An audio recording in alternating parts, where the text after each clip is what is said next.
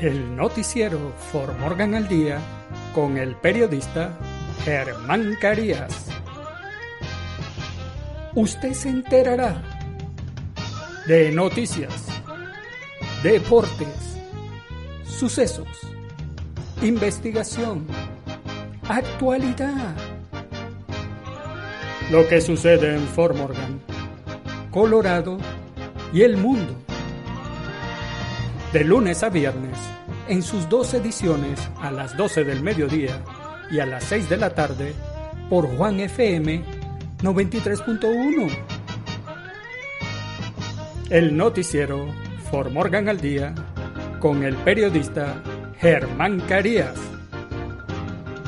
Recuerde, de lunes a viernes, en sus dos ediciones, 12 del mediodía y 6 de la tarde, el noticiero For Morgan al Día con el periodista Germán Carías.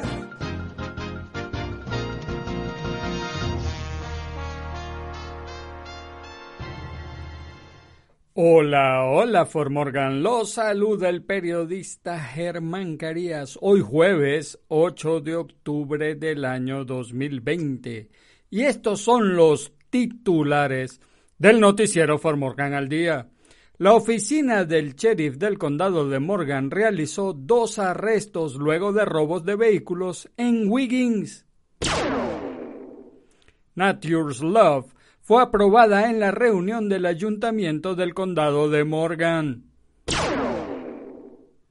Premio Nobel de Literatura otorgado a la poeta estadounidense Louise Gluck. Debate vicepresidencial entre Mike Pence y Kamala Harris, lo que dijeron y los hechos. Hombre de Denver hace todo lo que puede para llevar comida a vecinos necesitados. Arresto por muerte a tiros de niño de 11 años en Aurora. En los deportes. Arrancan las eliminatorias sudamericanas de fútbol, considerado el torneo más difícil del planeta, rumbo a Qatar 2022.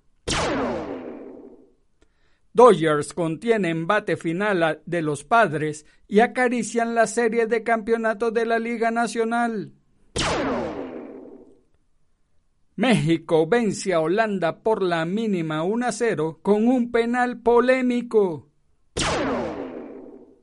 En nuestras secciones, ¿qué sucede en nuestros países? México alcanza los 799.188 casos de coronavirus. Alejandro Sinibaldi, exministro de Comunicaciones en Guatemala, queda ligado a procesos de construcción y corrupción y Odebrecht. ¿Sabía usted que? ¿Qué hacer en Fort Morgan? Y en el clima, cielo mayormente despejado en Fort Morgan y el noticiero Fort Morgan al día comienza ya. Oficina del sheriff del condado de Morgan realizó dos arrestos luego de robos de vehículos en Wiggins. La oficina del sheriff del condado de Morgan realizó dos arrestos en relación con robos de vehículos el lunes. Según una publicación de la página de Facebook de la oficina del sheriff del condado de Morgan, los oficiales Skiles y Ryan fueron enviados a un robo de vehículo en la cuadra 14000 de County Road 6 en Wiggins, alrededor de las 5 y 5 de la madrugada del lunes por la mañana. Los agentes se enteraron que se utilizó una pickup doble cabina Dodge blanca y gris con matrículas BEN C43 para robar otra pickup. El vehículo sospechoso estaba ubicado en Stops Gas and Oil en Wiggins, donde los agentes arrestaron a Laura Moore después de enterarse de que el vehículo fue robado. Varios agentes continuaron buscando la segunda pickup robada, una Dodge gris y blanca. Más tarde, el lunes, el ayudante Bronze regresó a Stuff Gas and Oil para ver si había imágenes de video disponibles de esa mañana. El personal le dijo que un hombre que estaba con Moore estaba en la tienda. El oficial Bronze llamó por apoyo y comenzó a buscar afuera. Bronze vio un vehículo que salía del estacionamiento y se puso detrás de la vieja pickup Dodge color plateado y revisó la matrícula. Brown siguió al vehículo hasta la carretera secundaria esperando hasta que otras unidades lo alcanzaran antes de activar las luces y la sirena para detener el tráfico. El vehículo sospechoso no se detuvo y continuó hasta County Road 12, donde el oficial Johnson desplegó conos de parada. El vehículo se atascó en la arena alrededor de las dos millas al sur, y el sospechoso, identificado como Brandon Witt, fue detenido. El vehículo robado de County Road 6 estaba abandonado en el condado de Weld. Nature's Law fue aprobada en la reunión del ayuntamiento del condado de Morgan. La Junta de Comisionados del Condado de Morgan aprobó dos emprendimientos mediante un permiso de revisión especial y pospuso otro para una fecha posterior durante una audiencia pública en la reunión regular de la Junta el martes 6 de octubre.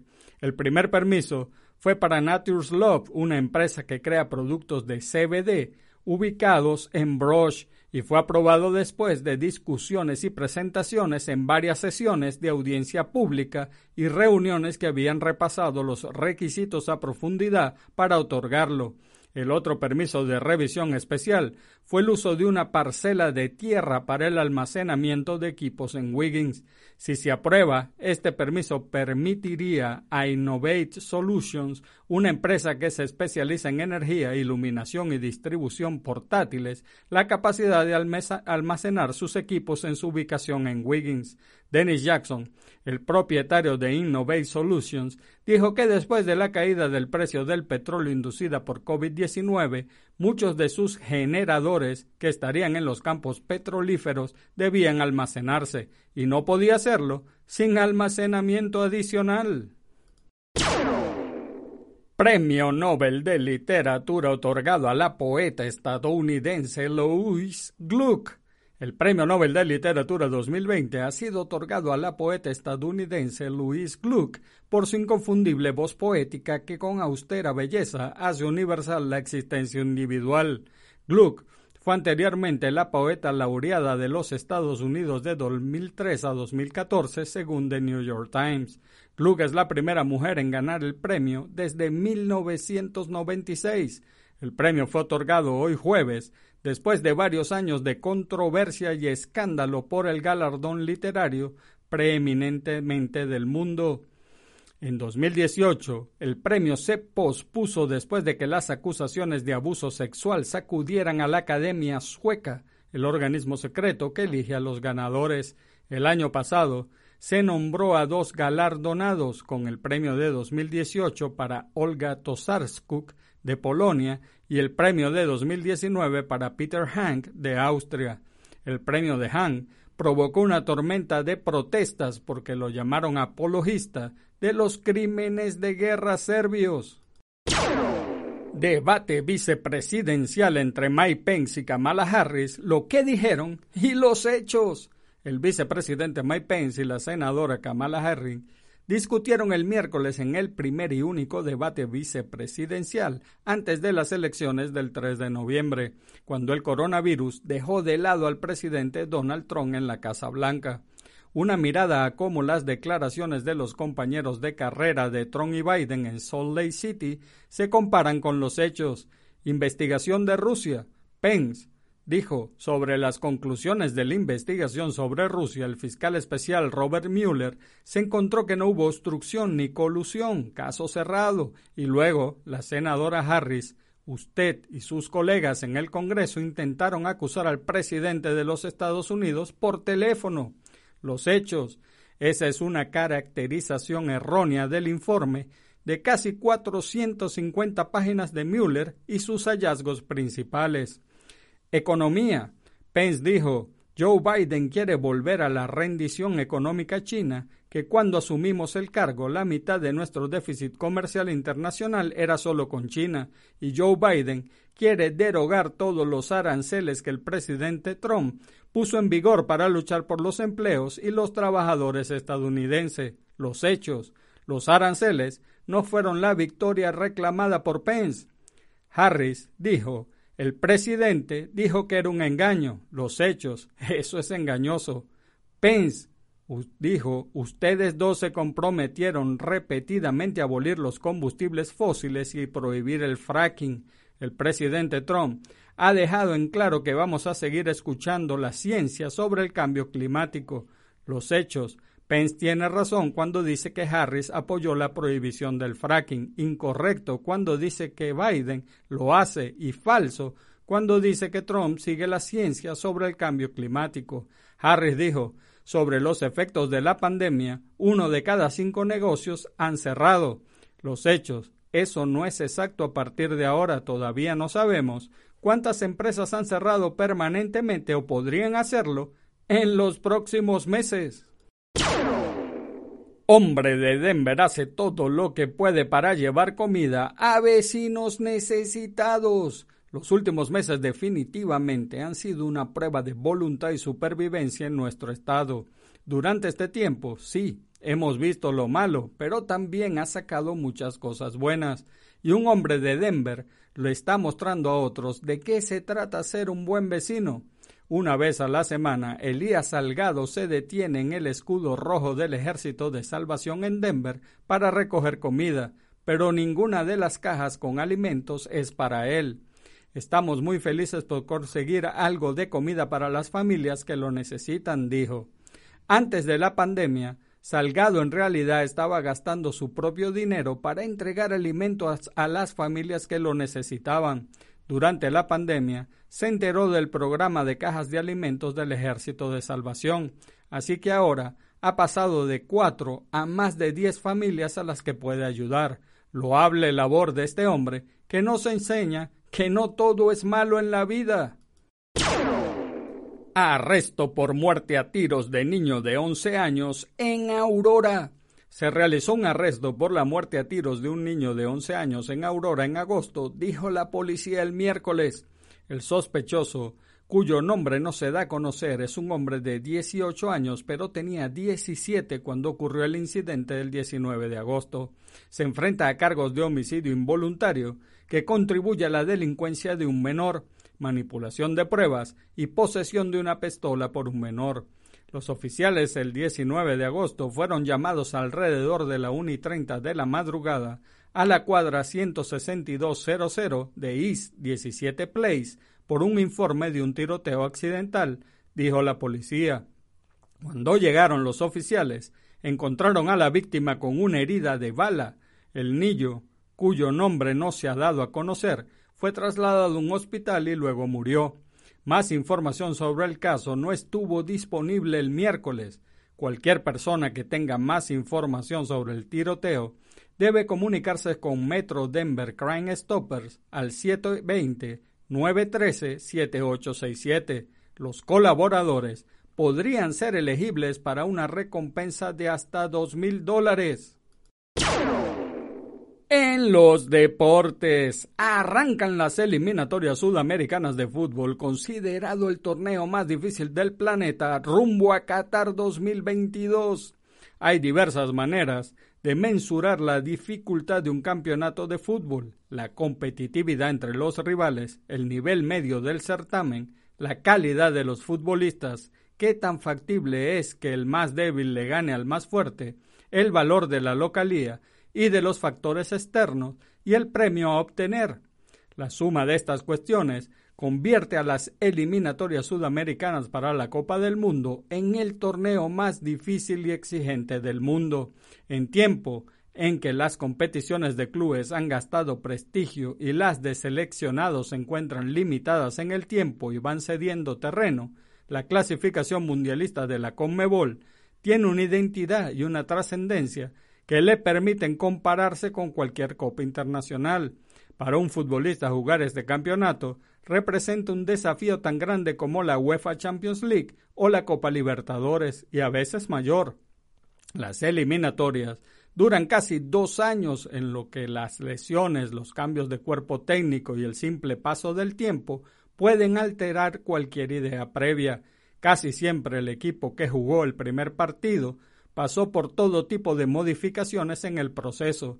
El resultado puede depender cuánto se haya adaptado a esas diferencias y qué provecho logró sacarles. Dodgers contiene embate final de los padres y acariza la serie de campeonato de la Liga Nacional. Los Dodgers de Los Ángeles ganaron con lo justo, pero igual se pusieron a un triunfo de llegar a la serie de campeonato de la Liga Nacional por cuarta ocasión en cinco años. Estos Dodgers no han perdido ninguno de los cuatro partidos que han enfrentado en la actual postemporada, su mejor racha desde 2017 cuando llegaron a la Serie Mundial. El miércoles derrotaron 6 a 5 a los Padres de San Diego en el juego 2, duelo en el que llegaron con ventaja de 6-3 a la novena entrada, que se le indigestó al cerrador Kenley Jansen y después a su relevo Joe Kelly, quien al final finiquitó el triunfo con las bases llenas. Nunca dudé de ellos, dijo Clayton Kershaw, sobre la labor de Jansen y Kelly. A Joe a veces le gusta ponerlo emocionante. México vence a Holanda por la mínima 1 a 0 con un penal polémico. La selección de México se metió a la arena de Ámsterdam para derrotar por la mínima diferencia a Holanda 1 a 0. Con cuentas pendientes entre ambas selecciones por el famoso episodio del no era penal que se vivió en la Copa Mundial Brasil 2014, el Tri encontró, si se puede llamar, una pequeña revancha 2.292 días después, pues se quedó con el triunfo gracias a una polémica pena máxima que concretó Raúl Jiménez. Aunque Holanda no jugó con su once de lujo y México sí, los neerlandeses en el primer tiempo, luego de 15 minutos de presión alta de los aztecas y dos ocasiones de gol, hicieron que Talavera se convirtiera el jugador más importante del tri con atajadas claves para que la naranja mecánica no tomara la ventaja en el cotejo. En el segundo tiempo, México fue más incisivo y consiguió el error del rival, y al minuto 60 un supuesto penal sacado de la chistera del árbitro sobre Jiménez, que lo cambió por gol de buena forma, le dio el triunfo más importante del tricolor mexicano bajo el mando de Gerardo Tata Martino. En nuestras secciones, ¿qué sucede en nuestros países? México alcanza los 799.188 casos de coronavirus. Los casos del coronavirus en México llegaron a 799.188 y los decesos a 82.726 desde el inicio de la pandemia en febrero pasado, con un aumento en las últimas 24 horas de 4.580 contagios y 378 muertes, informó este miércoles la Secretaría de Salud. Desde que el 28 de febrero se declaró la pandemia en México, la cartera ha notificado a 2.037.413 pacientes que en algún momento se les consideró sospechosos, hayan sido sometidos o no a estudios de laboratorio.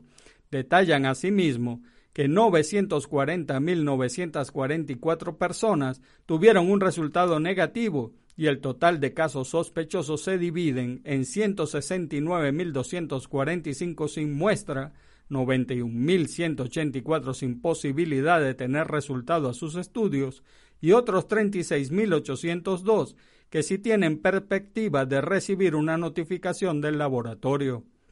Un total de 560.895 pacientes se han recuperado de la enfermedad, mientras que aproximadamente 36.768 forman parte de la pandemia activa. Alejandro Sinibaldi, ex ministro de Comunicaciones en Guatemala, queda ligado a proceso de construcción y corrupción y Odebrecht. El ex ministro de Comunicaciones Alejandro Sinibaldi fue ligado a proceso en el caso Construcción y Corrupción 1 y 2 y Odebrecht, dos de los cinco que enfrenta. La audiencia en el juzgado de mayor riesgo de a cargo de Erika Aifán se celebró este 7 de octubre a puerta cerrada. Sinibaldi dijo en una rueda de prensa posterior a la diligencia que le falta conocer resoluciones de los otros casos Arca y Transurbano. No entró en detalles sobre los casos porque están en reserva judicial. Previamente, el 19 de septiembre, Sinibaldi ya había quedado ligado por cooptación del Estado en el primer caso indagado. ¿Sabía usted que en promedio tenemos 1.460 sueños al año que equivalen a cuatro sueños por noche? ¿Sabía usted que no puedes roncar y soñar al mismo tiempo? ¿Sabía usted que los sueños de los niños son más cortos que los de los adultos? El 40% de los sueños de los niños son pesadillas.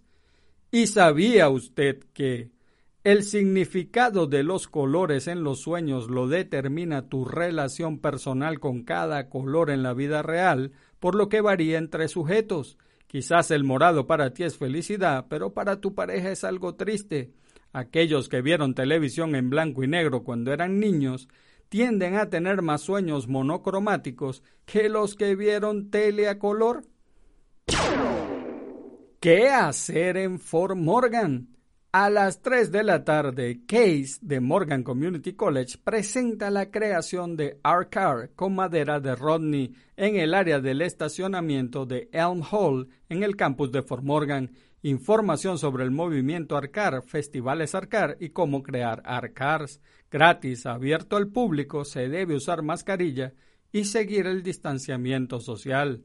De 6 de la tarde a 8 de la noche, reunión informativa para aquellos interesados en ocupaciones de la salud en el Morgan Community College en Spruce Hall en Fort Morgan. Infórmate con Beth Camp Carpenter al 970-542-3119 de 6 a 7 de la noche.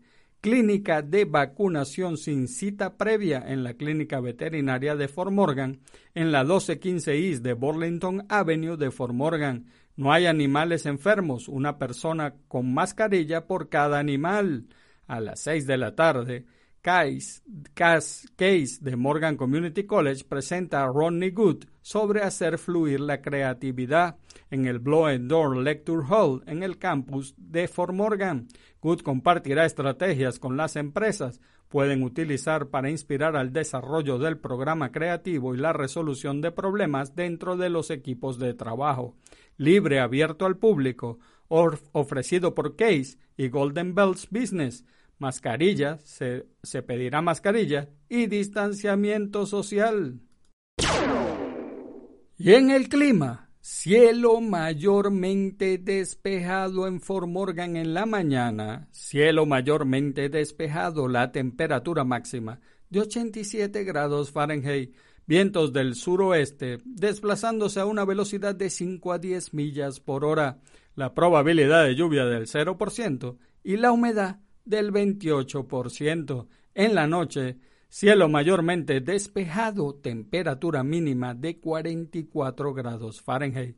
Vientos del oeste, desplazándose a una velocidad de 5 a 10 millas por hora. La probabilidad de lluvia del 0% y la humedad del 31%. Ha sido una semana tranquila en el rango de los 80, pero la semana que viene un débil frente frío traerá un rango entre 60 y 70 grados Fahrenheit.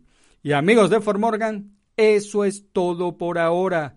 Hagan bien y no miren a quién, porque los buenos somos mayoría. Y por favor, salude a su prójimo. Es una buena costumbre dar los buenos días, las buenas tardes y las buenas noches. Además, saludar es gratis. Y recuerda, si Dios contigo, ¿quién contra ti? Se despide el periodista Germán Carías. Chao. El noticiero For Morgan al Día con el periodista Germán Carías. Usted se enterará de noticias, deportes, sucesos, investigación, actualidad. Lo que sucede en Fort Morgan, Colorado y el mundo.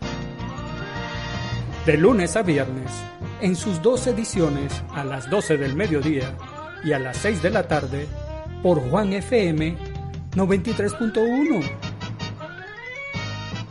El noticiero For Morgan al Día con el periodista Germán Carías. Recuerde, de lunes a viernes, en sus dos ediciones, 12 del mediodía y 6 de la tarde, el noticiero For Morgan al Día con el periodista Germán Carías.